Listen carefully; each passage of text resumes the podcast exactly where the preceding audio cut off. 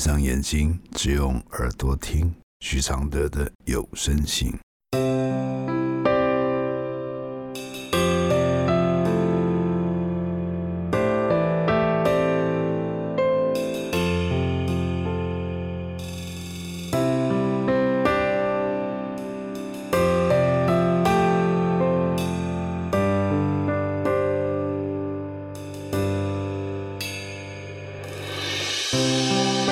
如何解开死结？如何流下眼泪？如何体谅愁对？如何反省谦卑？第七十六封信：当婚姻出现异状，却用外遇来填补时，来信。最近陷入感情与婚姻的危机，怎么处理好像都不对，情绪越来越低落，像溺水要窒息那样。经朋友介绍，开始读你的粉砖，看着每个人的难题。觉得似乎自己并不孤单。我试着从中找到答案，然而每个人的境遇与需求终究不同，所以我决定鼓起勇气来询问老师的建议，看看我思考的盲点在哪里。跟我现任的太太爱情长跑了十几年，算是我首任正式女友，最后结婚生子。然而，相处过程中，我长期的被忽视心理的感受、梦想和需求。我时常觉得自己在他身边或心目中很不重要，渐渐地失去了伴侣的感觉。但是我并没有讨厌他，可能还是喜欢他的某些部分。他开心时，我也开心；他难过时，我也想安慰他。有时候我觉得那种熟悉但不渴望的感觉，比较像家人。也许像是爸爸对女儿那样。更甚者，我发现自己要跟太太有亲密接触时，我的身体有莫名的排斥，心里觉得很勉强，甚至需要闭上眼睛幻想是其他喜欢的人。婚前其实就有异状了，我也知道。一次因缘际会，我内心一直以来被忽视的需求遇到了出口，自己得到了重视，所以我无法自拔的爱上了他。女友知道后，三人分分合合了几年，最后我劈腿的对象再也受不了这种不稳定、没有安全感的关系。而完全断绝了联络。婚前的我对感情处理很不成熟，所以没有正式讨论我们之间的问题。觉得相处也还可以，他也快超过生育年龄了，就顺着父母社会的期待结婚了，也有了小孩。后来我学到了，如果你逃避问题，问题就会一直来，而且越来越难解，直到你愿意解决为止。在小孩还很小的时候，我又再度遇到触及我内心深处黑暗的女生。我们互相欣赏，互相砥砺，开导对方的难题。明明知道不对，却选择一直下去。所以故事又再度重演。只是我现在多了小孩，更难和太太分开了。而我和小三在人生各个面向实在太过相合，分开让我们彼此痛苦不堪。我们求助于智商师，虽然彼此互相折磨了好几年，最后所有人都精疲力竭了。我试着和小三分手了几次都没有成功。后来，保持着不想再度重演悲剧的念头，居然狠下心来，坚决地提离婚分居。我搬出去和小三同居，然后和太太轮流照顾小孩。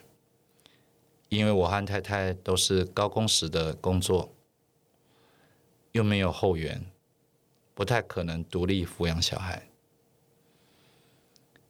刚刚开始新生活过得还不错，小三很认真的练习和小孩一起生活，小孩也喜欢阿姨，熟了也会抱着撒娇之类。可是随着小孩长大了，我感受到他对于自己。时常要和爸爸或妈妈分开的无奈，加上太太生活过得很勉强，我感受到他的痛苦和孤单，内心觉得很难过。再加上照顾小孩时，常常要互相帮忙妥协，还有太太希望我回去一起生活等等讯息，时常引起和小三、和太太对我发出负面情绪。各种压力下，我又再度动摇，被说服了回去和太太同住几天。回去同住的短短几天，我察觉到小孩内心的雀跃，时常要叫一下爸爸，叫一下妈妈。小孩的情绪也比之前稳定很多。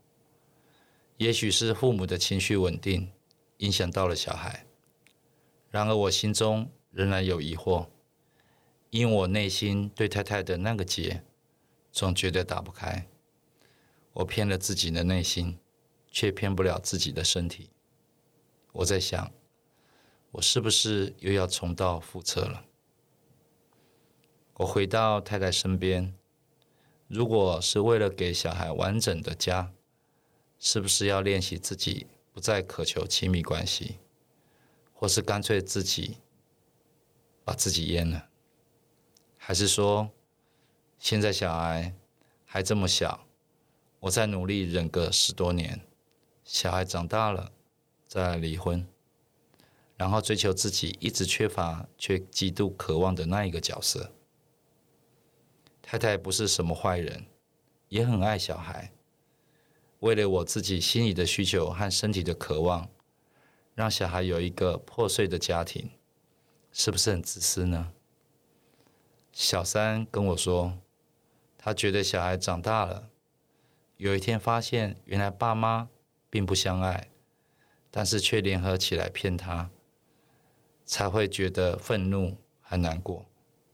他说，没有小孩喜欢自己父母难过的。如果我之后又再次外遇，被小孩知道了，他会怎么想我呢？我没有好好解决的。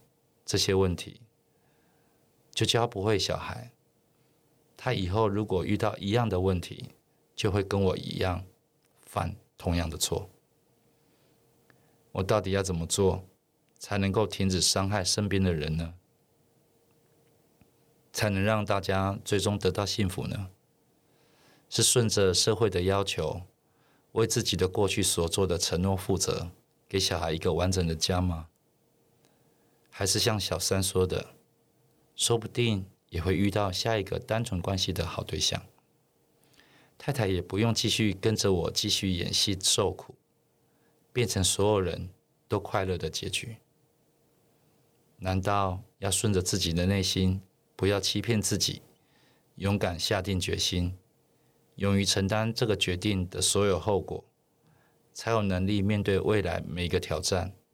才不会每次遇到挑战和困难时，就想转身逃走。我的回复是：不管你的决定如何，你的这封完整的诚实描述，不仅让许多女性真的明白像你这样的男人的难题的复杂矛盾的感受，也让跟你一样处境的男性。有一个比较清楚的自我整理，这个意义大过你的问题，这点你很有贡献。其实你们三个人都是一样的，其实都很真心，都很感性，都想替对方着想而不伤人。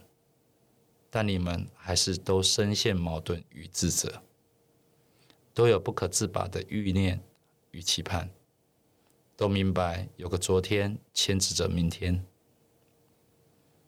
当初的承诺与后来的变化，如今的难题与未来的去向，孩子的人生是不是你们能保护与引导的？这些发生与未发生，这些幸福与不与不幸福，你们有办法、有勇气离开小我的身份去思考吗？忽略了情欲的热度是有期限和不可复杂的。忽略了婚姻的安稳是有责任与充满依赖性的，你们三人就会在自私与不自私之间痛苦着。你们都是好人，都会替人着想与自责，但这于事于无补的，因为你们都信仰着不能两全的婚姻制度。就算你和小三不结婚，但想要独占。或是想要兼顾，都是一样不可得的。不可得，又要去追求，就是一起不平静。因为道德和法律都帮不了你们。因为把孩子当借口，也会突然的。既然做不了什么都不顾的人，就承认吧。既然摆脱不了这个制度与感情观的控制，就认命吧。不然，你们三个人就该坐下来，试着面对面，各自表述。如果没有婚姻制度，如果没有当初的承诺，如果没有未来未知又可能会一样无谓的婚外情，如果没有爱，你们能替自己做出什么努力呢？这封信是菩萨等级的经典范本，是所有人都会遇到的问题。都是这个时代的一个重要考题。不要去想对错，不要去想有没有爱，只要想尊严，只要想进化，其他多说都无益。无益。只要看对错，一切都无解。婚姻制度一块崩盘了，还抓着这个标准论对错的人，只会加倍痛苦与不甘心。因为连舆论都会一天比一天不支持这个标准，这样的现实都不在乎，掉进地狱是必然的。大部分的小三也是奉行这个标准的人，才会要男方放下前妻，自己再跳进前妻的身份。妻子和小三都是以男人为主的婚姻制度的受害者，所以会指责这个男人，这个小三。甚至觉得前妻很笨的人，都是一样被这个制度制约的人。只要事件发生在你们身上，下场都会一样。谢谢简慧珍支持这封信的录制，谢谢。如何解开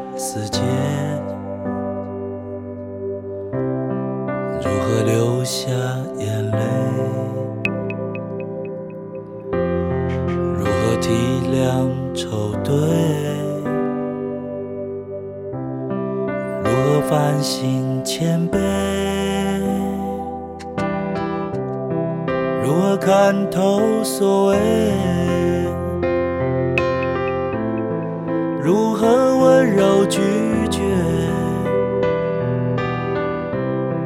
如何接受撤退？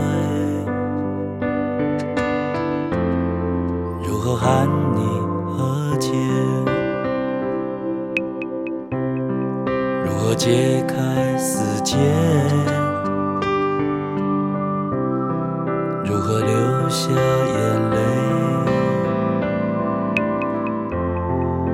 如何体谅愁对？如何反省谦卑？如何看透所谓？如何温柔拒绝？如何接受撤退？寒